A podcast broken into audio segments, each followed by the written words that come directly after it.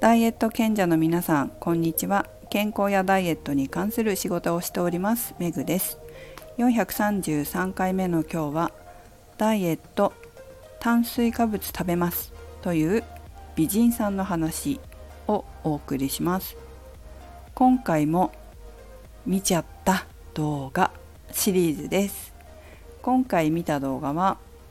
あるまだあまり有名になっていないタレントさんが業界ナンバーワンの美人キャバ嬢さんに悩みを相談した動画になります。テレビでやってたやつみたいなんですけどちょっと私は初めて見ました。でその中であまりまだ人気が出てないそのタレントさんが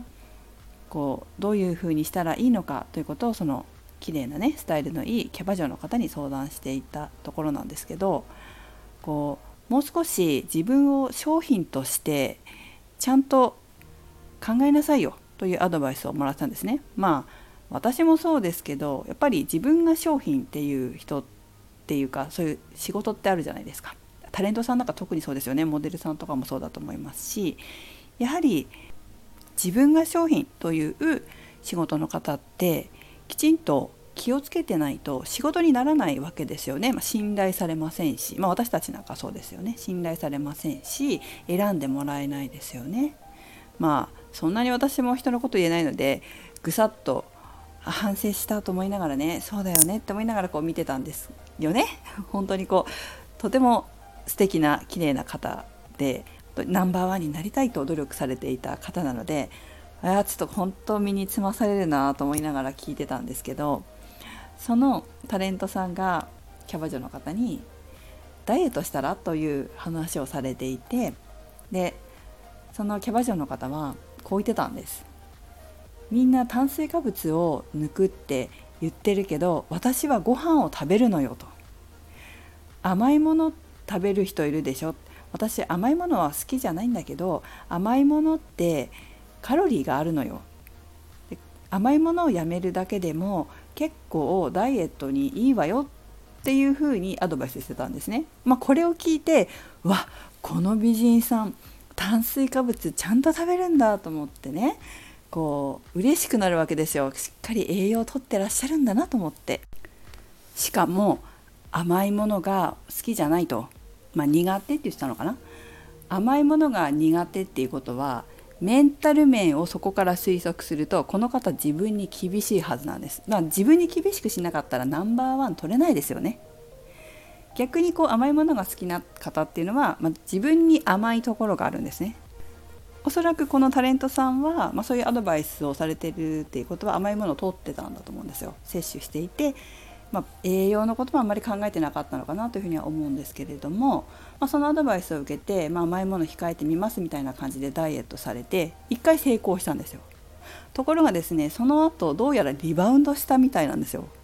でそのキャバ嬢さんがリバウンドは想定外だったっていうところまでこう見たんですよ、まあ、その先がどうなったのかは分かりませんけど。さあこのお話を聞いて皆さんどう思いますか？結構その炭水化物を控えるとかっていう方もいらっしゃいますけど食べてて綺麗な人体質違うんだろうと思う方もいるかもしれませんけどでも甘いものだって炭水化物ですもんね、まあ、よくいるんですよね。ご飯を抜いて甘いものを食べる。なぜこれが良くないか分かりますかね？甘いものには甘いものというかお菓子とかそういったものには大体こう入ってるものって炭水化物というか糖質だよね。糖質。糖質と脂質じゃないですか。でもご飯はまあお米自体にも糖質も含まれますけどもちろんタンパク質も多少含まれてるしビタミンとかミネラルだってあるわけです。だからまあお菓子食べるよりはご飯食べた方がいい、まあ、食物繊維も入ってるしね。そしてご飯だけじゃ食べれないので必ずおかずを食べますよね。おかずの中にはまたさまざまなビタミンやミネラルなんかが入っていて、まあ、抗酸化物質なんかも摂取できるわけです。同じカロリーを取るんだったら美容にもいいそしてダイエットにもいいご飯を食べた方が絶対に得なわけですよ。ご飯を食べてお腹いっぱいになってお菓子食べない方がずっとダイエットにいいわけでこのキャバ嬢さんはそのことを知って論理的に知ってねそういうふうにやってきたのかそれとも感性で自分の好きなものというか、まあ、苦手なものがお菓子だったっていうのが甘いものだったっていうのが構想してご飯は好きで食べてるのが良かったのかそれは分かりません。でもこういう綺麗でスタイルのいい方が私炭水化物食べてますって言うとちょっと嬉しいんですよね私も。そうだよねってこう食べるよね食べないと綺麗になれないよねっていう風にこう共感するというかちょっと嬉しかったので今日はこの話をしてみました。最後にこのアイドルさんはリバウンドしてしまった。そしてそれに対してキャバ嬢さんがそれは想定外だったという話でのとこだけしかちょっと見なかったんですけどその後どうなったかは分かりませんが、まあ、リバウンドしてしまった理由っていうのまでちょっと分からないですけどもしやめてた甘いものを食べてしまったとか我慢が限界に来て本当は食べたいからね。本当は食べたいんだけど我慢が限界に来た。もしくは何かストレスがあってもうストレス解消したい食べたい爆発みたいになったとするのであれば理由が一番考えられるのはこのアイドルさんの思考パターンが治ってないっていうことなんですよ。それは私も経験があるんですよ。私もあるんですよ。甘いものが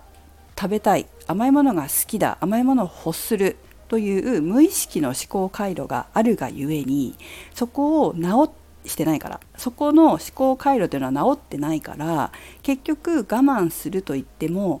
表層意識つまり、えーと、健在意識だけで甘いものを我慢させようとしちゃうとある日自分のその深層心理ね深層意識、まあ、インナーチャイルドが爆発して食べたいっていう子供の自分だよね。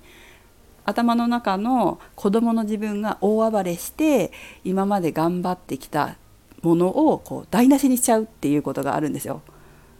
これをやってしまったのか、まあ、ちょこちょこやっちゃって戻ってっちゃったのか分かりませんけども、まあ、とにかくこのアイドルちゃんおそらく見た感じ自分に甘いところがあったのかもしれないのでそういう思考回路ごとその思考回路というのは潜在意識の思考回路を